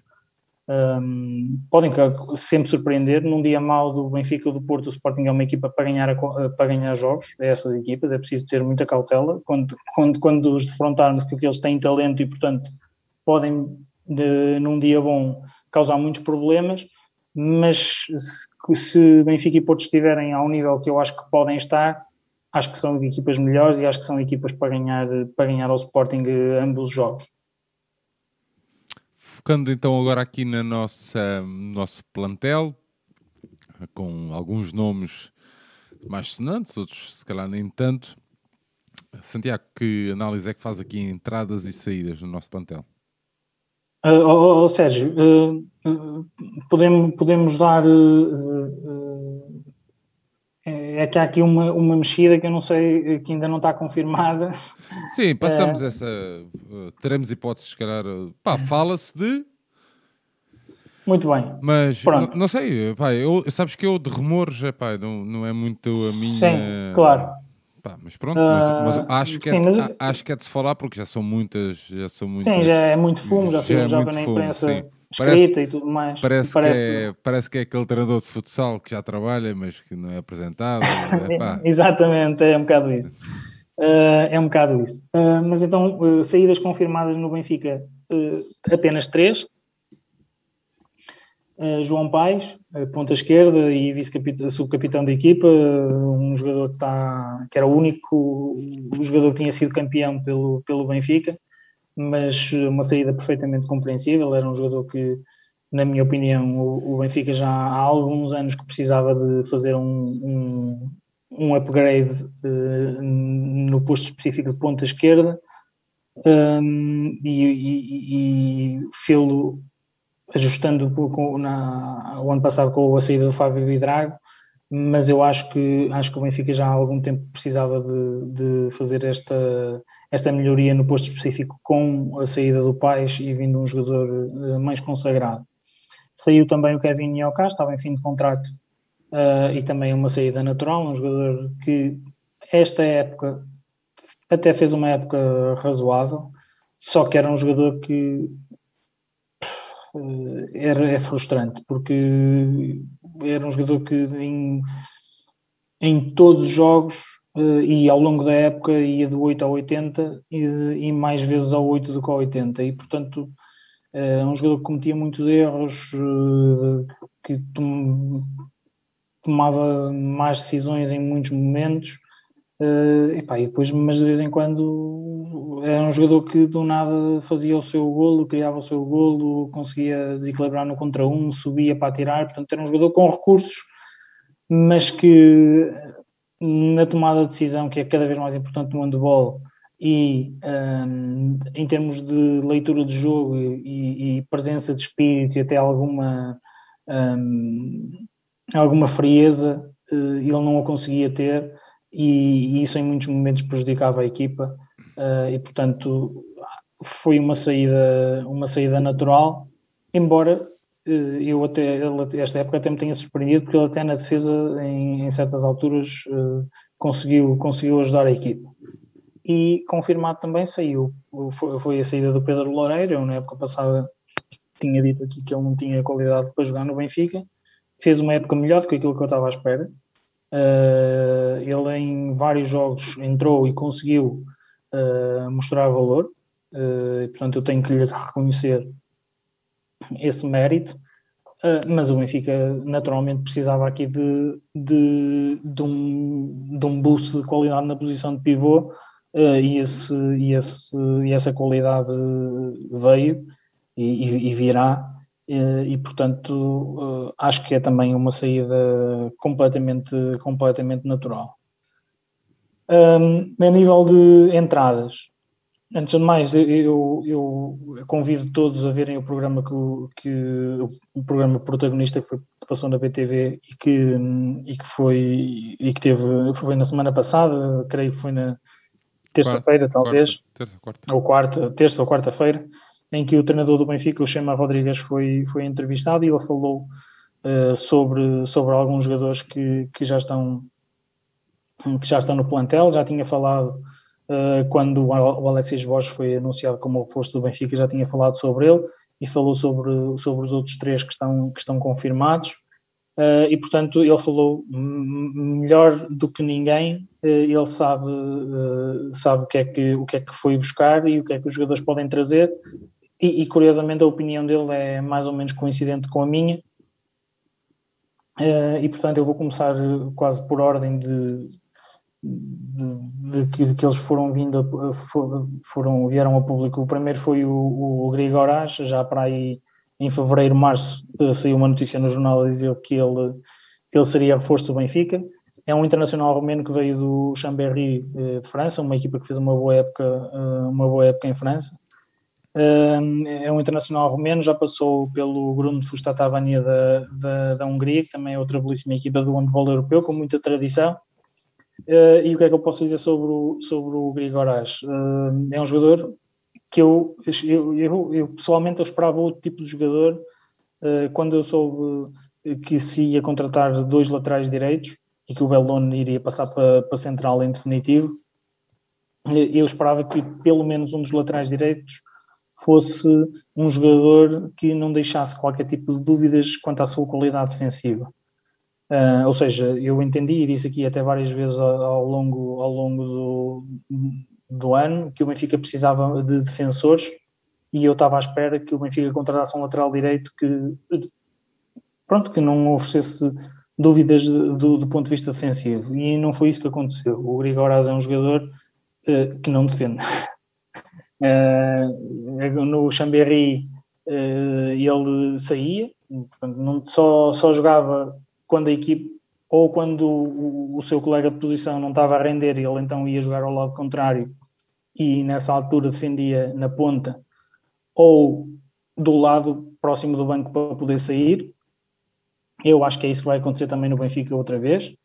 Uh, mas é um jogador que, que não defende e, portanto, um, logo aí eu fiquei, não direi desiludido, mas fiquei.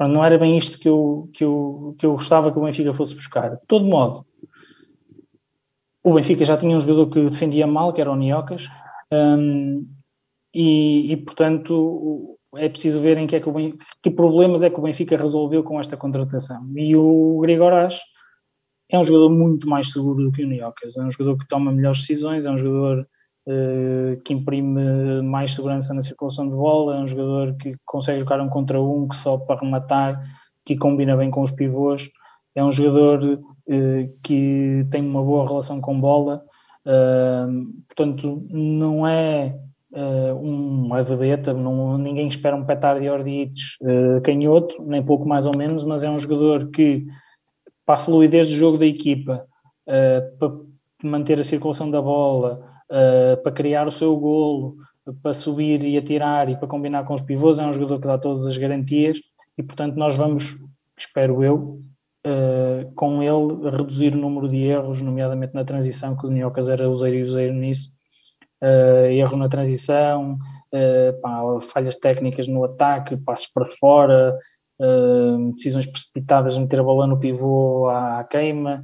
Eu acho que com esta contratação acho que o Benfica vai, vai reduzir bastante, bastante o número de, de, de erros não forçados. O Benfica em muitos, muitos jogos, eu lembro-me dos rescaldos dos rescaldos das modalidades com, contigo e com o João, o João muitas vezes apontava esse, esse, esse número de falhas técnicas que o Benfica teve sempre muito elevado ao longo da época. Portanto, o Benfica nunca teve um jogo uh, escorreito, fluido, uh, com continuidade no ataque, e eu acho que com, com o, com o Grigoraz as coisas vão, vão funcionar um pouco melhor e também com outro reforço que eu já vou falar daqui a pouco, que acho que, que, acho que o Benfica, com ele, uh, o, o, as coisas vão sair com mais, com mais dinâmica, com uma dinâmica melhor e com mais, com mais fluidez. Uh, este foi o primeiro, foi o, o Grigorás. Logo a seguir, o Benfica uh, anunciou e, e, apresentou o Alexis Borges. É um jogador que dispensa apresentações, internacional português, vem trazer defesa, foi o melhor pivô uh, português agora nos Jogos Olímpicos. Não é que a seleção tenha feito uma competição por ele, não fez, pelo contrário, uh, fez até uma, uma prestação bem fraca. Mas ele mostrou, uh, apesar disso, mostrou lá aquilo que pode fazer. e o que pode fazer é defesa. É um jogador muito pesado, mas que enquadra muito bem com o adversário e que é muito difícil ultrapassar num contra um. É um jogador muito, muito, muito bom defensivamente que lidera a defesa, que foi algo que o Chama chamou a atenção para isso. É um jogador que, em termos de liderança da defesa e de coordenação e de pôr os outros colegas a defender também melhor, é um jogador que, pelos seus posicionamentos e pela sua forma de jogar, põe toda, toda a gente que está à volta dele em, em condições de defender melhor. Uh, e portanto, eu acho que nesse aspecto o Benfica precisava muito disso, uh, porque passámos a época, por, exemplo, o Paulo Moreno, que fez uma belíssima época no ataque, mas na defesa uh, tem muitas dificuldades. O Matites, durante a época inteira, não conseguiu ajudar, no ataque então foi zero. e o Alexis vai. Basicamente, o Benfica tinha dois pivôs para usar, um que só atacava e outro que só defendia. E agora passa a ter o Alexis que ataca e defende, e vamos ver se depois não vem ainda mais outro que ainda ataca melhor que o Alexis e defende tão bem como o Alexis, pelo menos. Um, e portanto, acho que o Benfica com o Alexis uh, ganha uma opção muito, muito importante. Já disse a parte defensiva, mas também no ataque. Porquê? Porque o, eu, em conversa no outro dia até escrevi, escrevi no, no Fórum Ser Benfiquista que, que, o, que uma das dificuldades que o Benfica teve ao longo da época foi não ter pivôs que conseguissem dividir a defesa. Isto é, o Paulo Moreno fez uma época muito boa no ataque, de facto fez muitos golos, mas o Paulo Moreno é um jogador de aproveitar os espaços, isto é, o, a primeira linha desequilibra, uh, e o Paulo Moreno vem na, nas costas das ajudas, consegue-se desmarcar muito bem, tem uma intuição muito boa para a desmarcação, para receber a bola e para fazer gol. Mas em termos de trabalho para libertar os colegas, portanto, dividir a defesa, bloquear, amarrar defensores, é um jogador que tem um bocadinho mais de dificuldade. Não é tão, não é tão forte nesse momento. E o Alexis, até pela, pela imponência física que tem, é um jogador que pesa pá, uns 110 quilos, talvez, uh, pela imponência física que tem e pela forma que ele tem de bloquear, portanto, os bloqueios do Alexis são mais uh, são mais efetivos que os do Paulo Moreno. O Paulo Moreno normalmente bloqueia para depois desfazer e aparecer no espaço para receber a bola. O Alexis não. O Alexis é o jogador que amarra o defensor, bloqueia, amarra e permite que uh, os colegas da primeira linha ou quem vem na continuidade nas pontas uh, possa, possa ter mais espaços ali na zona central e, portanto, nós, uh, tendo um jogador destes que divide a defesa, nós vamos conseguir mais facilmente arranjar espaço, tanto para os atiradores, no caso do Petar, no Grigorás, como para quem é esguio e consegue aproveitar as, os buracos na defesa, uh, normalmente o Kukic e o, e o, e o Bellon. E eu acho que era um, uma necessidade premente que o Benfica tinha e o Alexis é um reforço que, que, é, que é excelente e que encaixa perfeitamente nas necessidades da equipa. E eu tenho esperança que, que ele, enquanto cubano, os cubanos têm a fama de serem excelentes profissionais e, e de serem atletas uh, respeitadores e que cumprem, que cumprem com aquilo que lhes é pedido no treino e, e no jogo tenho esperança que ele, que ele seja também, traga também esse profissionalismo e, e, e se empenhe, venha empenhado e venha com vontade de ajudar o, o Benfica a, chegar, a chegar aos títulos. Logo mais tarde, uh, o Benfica contratou, foi uma contratação que até gerou alguns comentários, uh, que eu tive curiosidade de ir ver, de pessoas que não conhecem o jogador, uh, contratou o Jonas Chelman, que eu creio que é assim que se pronuncia em sueco, que é um ponto da esquerda que veio do Pixel, que tem 40 anos. Uh, e eu, obviamente, quando fui ver os comentários, toda a gente, aí 40 anos e não sei o quê, uma jovem promessa, isto e aquilo. Uh, mas uh, é, é, é, difícil. É, o, o, o, o Kalman, vou-lhe chamar Kalman, que é mais fácil, ele tem uma o Chama falou sobre ele, deteve-se a falar sobre ele, porque eu acho que o Kalman vai ser um, um jogador fundamental para, para, a equipa do Benfica esta época. Por duas razões. Primeira, e mais óbvia de todas, é o Benfica deixa de precisar de fazer uma substituição eh, quando o Petar está do lado contrário ao banco. O Benfica andou a jogar com o Arnau Garcia na ponta Uh, esta época andou a jogar com o Arnau Garcia na ponta para depois o Arnau poder defender. Uh, o Chema andou ali com invenções, literalmente com invenções para, para conseguir acomodar o Petar quando o Petar estava do lado longe do banco para não ter que o tirar e ele não ter que atravessar o campo e prejudicar-nos na transição defensiva.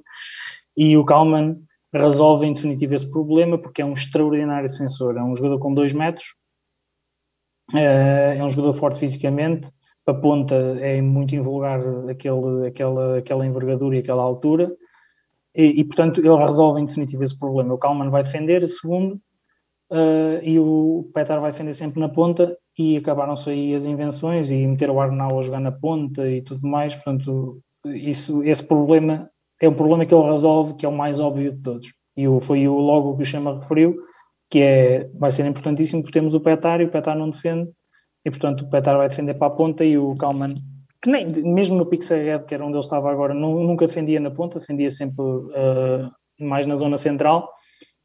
Uh, e portanto uh, acho que é um jogador que, que vai resolver logo esse problema. Esse é o primeiro ponto. Segundo ponto, é um jogador que Uh, dizem, eu não, obviamente que eu só andei a, a fazer perguntas porque não, não, nunca, nunca falei com ele na minha vida, como é evidente, mas dizem que é um dos melhores profissionais que está no handball há muitos, muitos anos, que é um jogador extraordinariamente uh, profissional, que é um profissionalão, daqueles que, aliás, só isso explica ele aos 40 anos manter-se no, no, nível que está.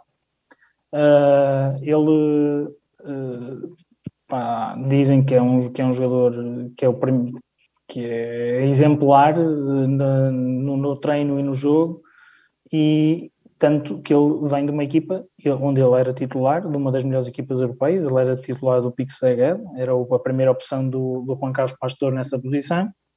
Um, o Pique Seged, esta época, resolveu uh, reformular a sua ponta e deixou sair os dois jogadores que tinha, mas ele, eu, para título de exemplo, uh, o Pique Seged foi finalista do campeonato húngaro e campeão, venceu o Vesperam uh, na final, nos, nos dois jogos, ele nos dois jogos fez cinco golos num e quatro golos no outro. Contra o Porto, na Liga dos Campeões na Hungria, fez seis golos. portanto, é um jogador que ainda mantém um nível uh, bastante elevado, não é, não é alguém que vem já. Obviamente que ele tem coisas que já não, que já não faz, como fazia há, há muitos anos, já não é tão rápido, uh, já não eh, já não consegue defender como avançado como fazia antes. Eh, ele era um defensor avançado que, era, que causava muitos problemas às defesas contrárias, mas, eh, mas é um jogador ainda com, com muitas qualidades. É, sai muito bem para o contra-ataque, é um jogador que, quando em ataque posicional, vem muito bem fora na continuidade, porque tem dois metros e tem uma, uma característica que é muito rara nos pontas, que é consegue atirar da primeira linha. Uh, portanto, quando ele vem por fora, uh, pode subir e pode atirar, e é uma ameaça que é muito pouco comum, e portanto vai-nos dar essa solução de continuidade que nós não tínhamos antes. E depois é um jogador, conforme o Schema referiu, uh, que conhece o sistema de jogo e é quase como, vai ser quase como um treinador adjunto dentro de campo. O, o Schema vem da escola do Juan Carlos Pastor, a escola, a escola de Valladolid, e o, o, e o Kalman joga há mais de uma década debaixo desses princípios e, portanto, conhece como ninguém. É um jogador que vai chegar e vai jogar porque não vai precisar que lhe digam o que fazer porque ele já sabe.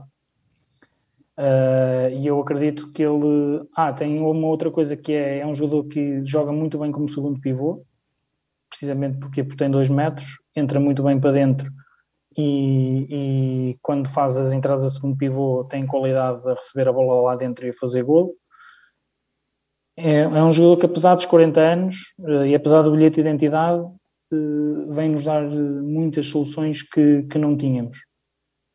Além de, obviamente, toda a sua experiência e saber como é que se ganha, saber como é que, como é que se ganha um adversário mais forte, uh, tudo isso parece-me também que veio motivado, até das publicações que ele tem feito na, nas redes sociais, dizer que está a adorar a cidade e o clube, portanto parece-me que, está, que é um jogador entusiasmado, é um jogador que também tem certamente compromisso com o treinador porque eles jogaram juntos cinco épocas, o Schema e o Kalman jogaram juntos cinco, cinco épocas, portanto uh, além de tudo, portanto deve, devem ter essa relação e portanto acredito que o Schema vai conseguir tirar uh, tirar rendimento dele e portanto acho que é uma belíssima contratação, resolve-nos problemas que, é, que isso é que é o mais importante, quando se traz um jogador tem que ser à procura de resolver alguma coisa e, e o Kalman resolve-nos problemas. Um, e portanto tem uma expectativa muito alta e além disso é um jogador tituladíssimo, tem três Ligas dos Campeões, dois campeonatos húngaros, numa porrada de campeonatos espanhóis, uh, uma medalha de prata olímpica, portanto é um, acho que sob todos os aspectos, acho que é uma contratação na MUS, acho que é assustadíssimo. Uh, e pronto, espero que, que, ele não tenha nenhum problema físico, que não tem tido ao longo da carreira, portanto tem sido um jogador sempre saudável. Uh, o Chema disse que ele estava como um touro fisicamente, portanto vamos acreditar que ele está, está aí para as curvas e que tem pelo menos, no mínimo, um ano de, de grande nível ainda para, para dar ao Benfica. E eu acredito perfeitamente que sim, porque o nível dele no ano passado é um nível muito superior àquele que o João Paes tinha e, portanto, acho que o Benfica faz um upgrade claro nesta, nesta posição e, e traz um jogador que é, que é um jogador fantástico e que, que vai ser bom de ver eh, no, no nosso pavilhão. Depois, por último, confirmado está o Tadej Kliun, que é um lateral direito esloveno que custou a, apresentar. O rapaz andou a treinar duas semanas quase no, no Benfica e, e, estava a custar a ser anunciado.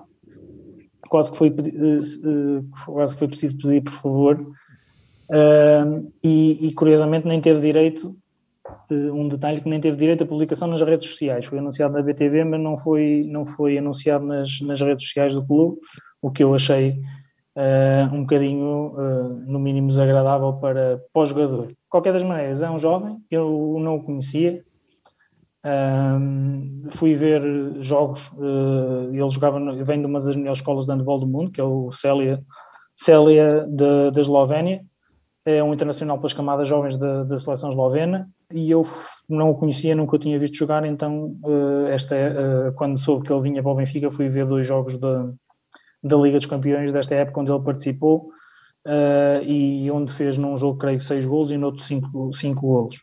Uh, o Chema falou sobre ele e disse que era um jogador que sabia fazer tudo e, uh, e que tinha muito boa mobilidade para a altura que, que tem. Uh, e ele próprio, depois em declarações à BTV, disse que era, que era um jogador que, que, era, que era bastante rápido e que, e que se considerava ele próprio um atirador. E eu, daquilo que vi, com, acho que concordo, concordo com, com estas, com estas, com, com estas autoanálises e análise do treinador. Acho que é um jogador muito talentoso tecnicamente um irrepreensível, é um jogador muito alto, tem 1,97m e para a altura que tem, de facto, é um jogador muito rápido. É um jogador que consegue sair muito fácil uh, da finta, tanto para fora, que é uma característica que o Niocas tinha e que, e que, que, este jogador também tem, que é fintar para o lado de fora e que é uma, uh, não é muito habitual nos canhotos e portanto acho que é uma arma que ele pode, que ele pode aqui utilizar e portanto é um jogador que sai muito rápido dessa, dessa finta do corpo para o lado, para o lado direito e eu gostei de, gostei de ver essa, essa, essa característica dele.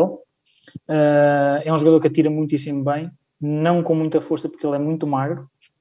Uh, ele é um jogador muito leve, uh, portanto vai ter que, como se diz na, na gíria, botar corpo, vai ter que ganhar aqui uns 5, 10 quilos de massa muscular, o próprio Chema disse isso, que, que vão, vão tentar pô-lo um bocado mais forte, Uh, mas é um jogador que tem, pareceu-me, pelo menos ter bons princípios defensivos, mas tem essa, essa, esse problema que é de facto é um jogador muito, muito leve. E portanto no um contra um, no choque, no, no, confronto físico é um jogador que ainda vai ter que, que crescer porque, porque de facto, apesar dele enquadrar bem com o adversário na defesa, uh, até ter, ter boas noções defensivas, mas, mas de facto, quando, quando vão para cima dele, tem alguma dificuldade, tem alguma dificuldade em segurar o adversário.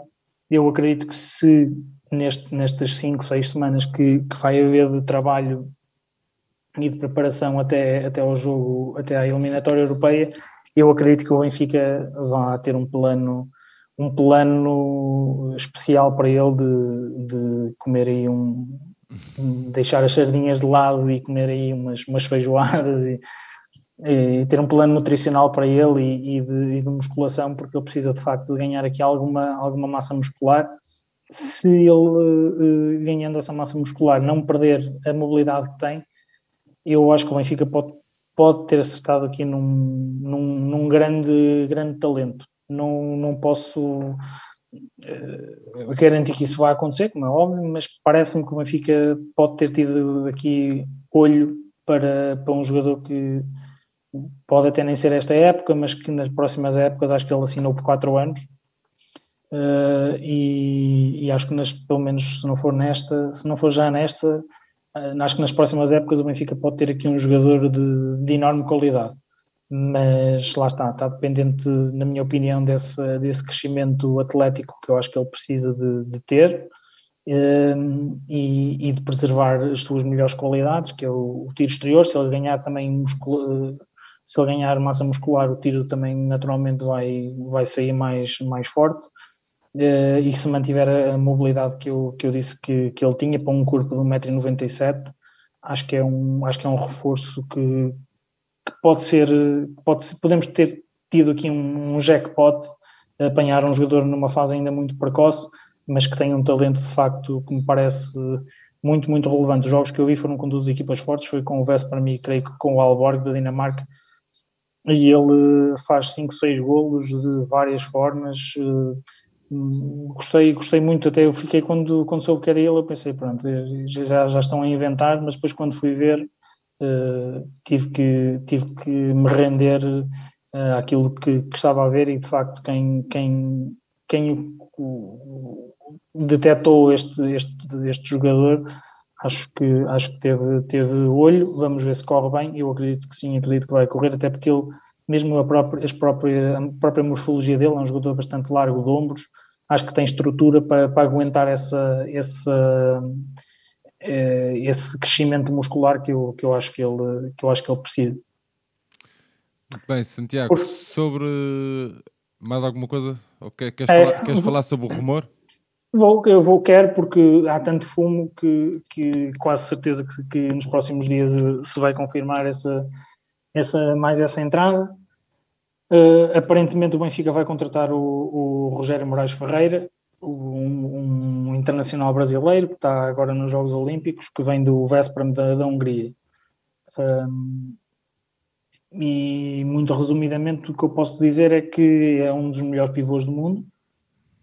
É um jogador com 2 metros e 4, mais de 120 quilos, um autêntico, um autêntico animal nos dois lados do campo, um jogador que que dispensa apresentações, que era um, uma opção uh, regular numa das melhores equipas do mundo, tem 27 anos, não tem problemas físicos, uh, foi bicampeão europeu no, no Vardar da Macedónia, um, é um jogador que, a confirmar-se, faz-nos subir ainda mais um patamar uh, de qualidade, porque aquilo que eu disse em relação ao Alexis uh, vale uh, para, o, para o Rogério Moraes e, e com, uma, com um, um, acrescento ainda, que é eles os dois em conjunto na defesa vão formar um bloco central defensivo muito forte e eu sei de duas pessoas que vão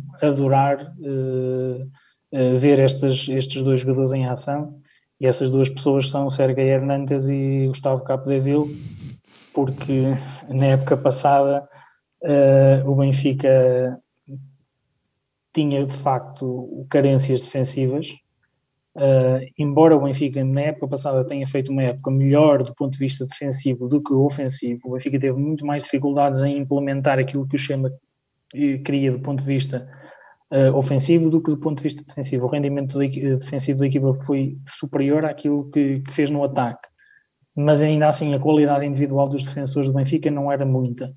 E esta época o Benfica traz três defensores de enormíssima qualidade, a confirmar-se ao Rogério Moraes, são Rogério Moraes, Alexis Borges e Jonas Kalman.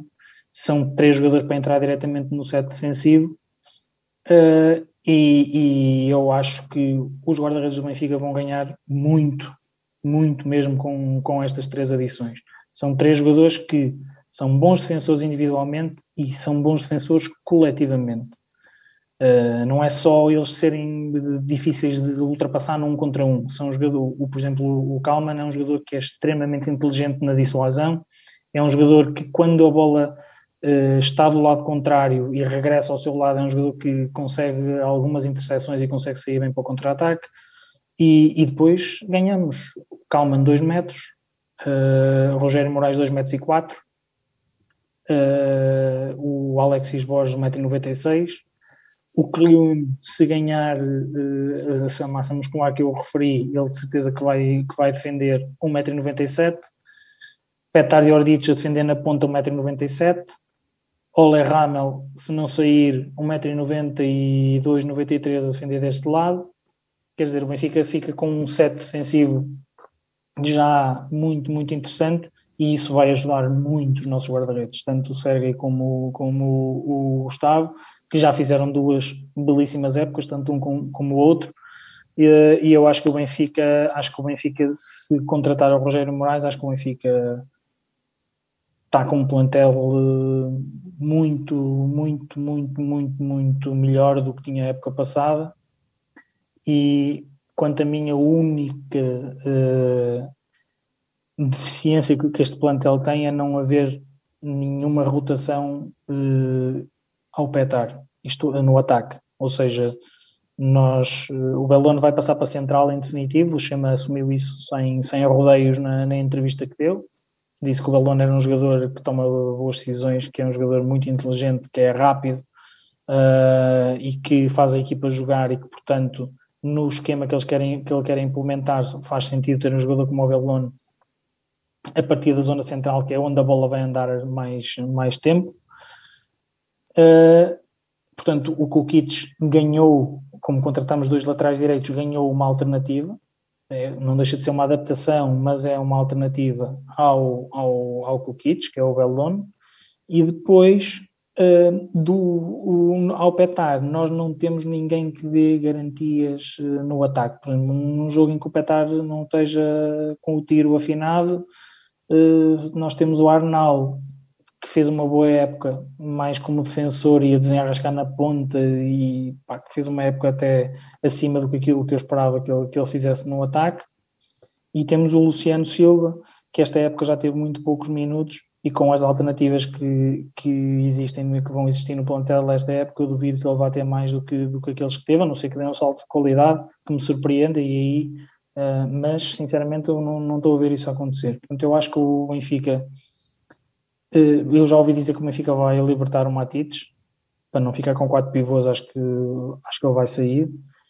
E saindo o Matites, eu acho que o Benfica podia, eh, sinceramente, acho que a opção mais para ter o plantel perfeito, entre aspas, era emprestar o Luciano, deixar sair o, deixar sair o, o Matites e encontrar uma solução que desse que fosse mais. Não é preciso nenhum craque, não é preciso, mas alguém que desse uma resposta um bocadinho melhor no ataque uh, e se defendesse então uh, tanto melhor. Um jogador experiente, olha, um Pedro Cruz, uh, um Pedro Cruz, que, por exemplo, que foi para o Porto, ou, ou, um jogador experiente, ou então em alternativa uma jovem promessa que pudesse, que pudesse acrescentar aqui qualquer coisa, porque também temos que ter noção que se o Benfica se apurar para as competições europeias, para a fase de grupos da Taça EHF, o Benfica vai ter mais 12 jogos do que teve a época passada.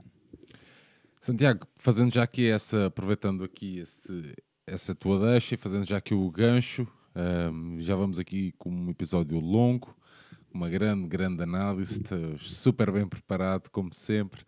Um, aqui uma pequena antevisão sobre as competições europeias. Santiago. Olha, muito, muito rapidamente, o Benfica vai, tem duas eliminatórias para disputar. Se quiser, está na fase de grupo da EHF European League e o Benfica vai jogar contra. Foi, foi cabeça de série nesta, nesta, nesta, elimina, nesta, pré -elimina, nesta primeira eliminatória, que é a segunda, uh, e vai jogar contra o Kriens Luzern da, da, da Suíça. É uma equipa que tem melhores individualidades do que, do que a equipa austríaca da época passada, nunca os vi jogar, mas uh, olhando para o plantel, eles foram contratar um lateral direito muito alto ao Vardar, que é o Josip Vekic, que é um jogador que tem qualidade, uh, tem dois metros e mais de 2 metros e 10, salvo erro, uh, que é um excelente defensor e que naquela equipa também vai de certeza atacar e portanto tem alguma capacidade de tiro exterior. Tem um jogador esloveno que eu até, uh, até nem me importava muito que ele viesse para o Benfica, que é o Janusz Lapania, que já passou pelo, pelo, pelo Tatan Prezov da, da Eslováquia e já passou aqui pelo, pelos pavilhões em Portugal e por isso é que eu digo que, que não me importava que ele viesse para o Benfica porque ele causou muitos problemas ao Sporting aqui há uma, duas épocas uh, na Liga dos Campeões, portanto é um jogador que ainda não é muito, já tem 26, acho eu, 26, 27 anos, mas que é um jogador bastante criativo e que, e que tem qualidade.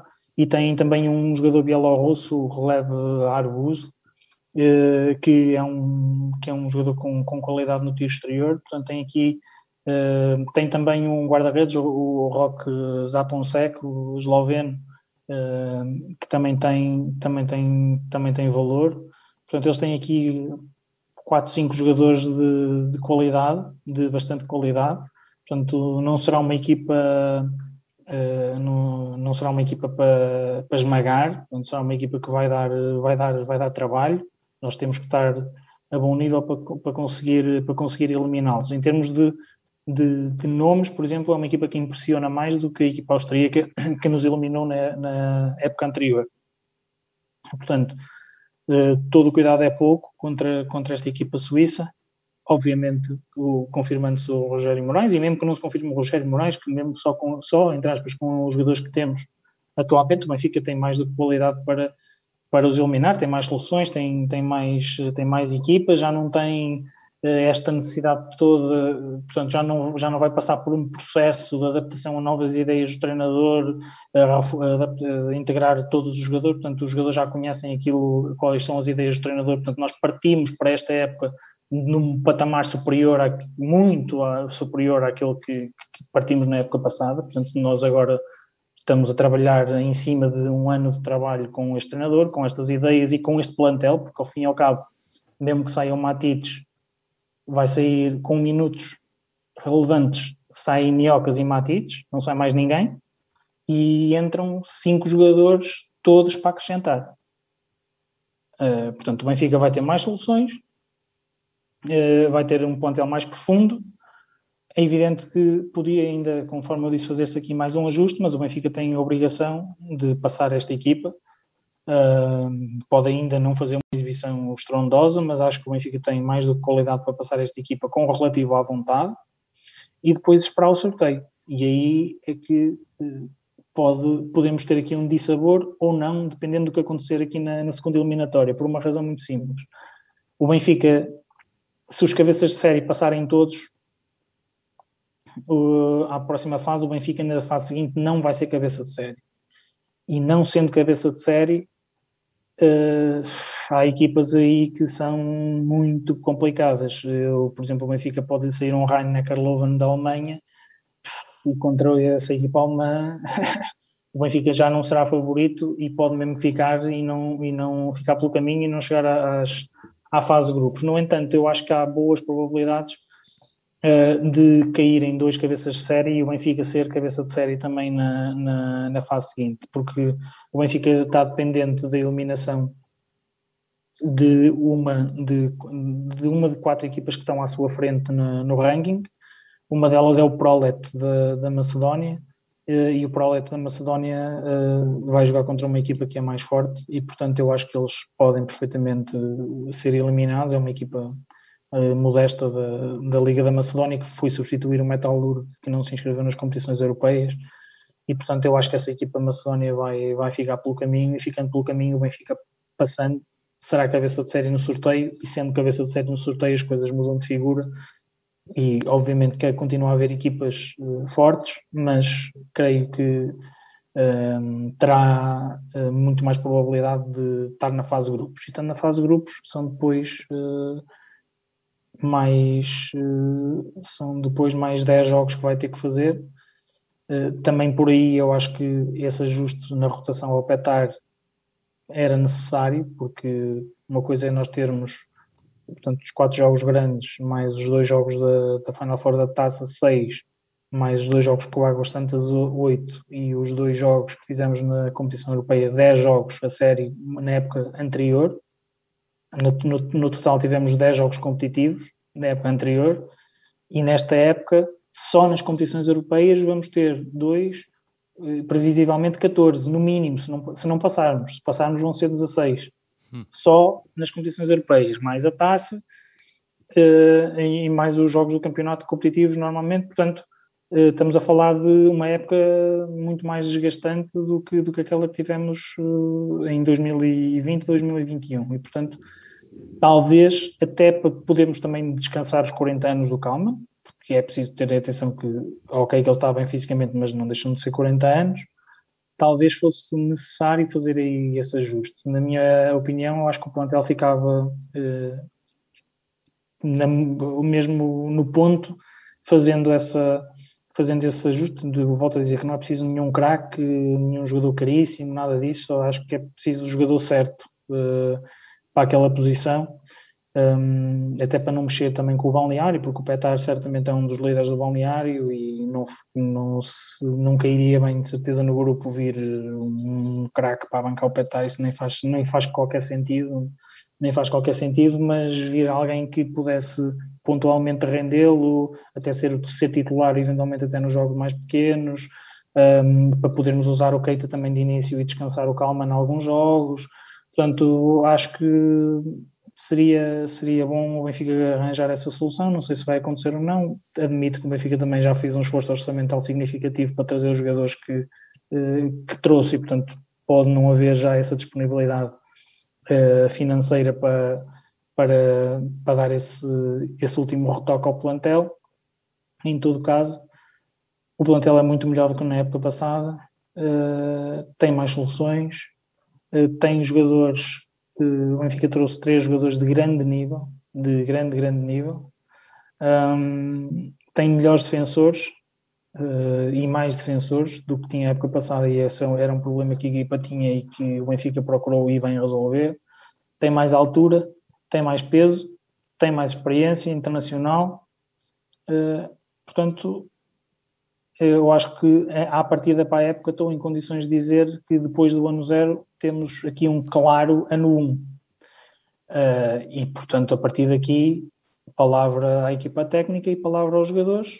Uh, a equipa tem que jogar mais do que jogou na época passada. O Benfica não fez, não praticou um handball por aí além na época anterior, nem pouco mais ou menos. Eu disse-o várias vezes, uh, até em conversa no nosso grupo, uh, referi-o várias vezes. O Benfica não jogou um handball vistoso.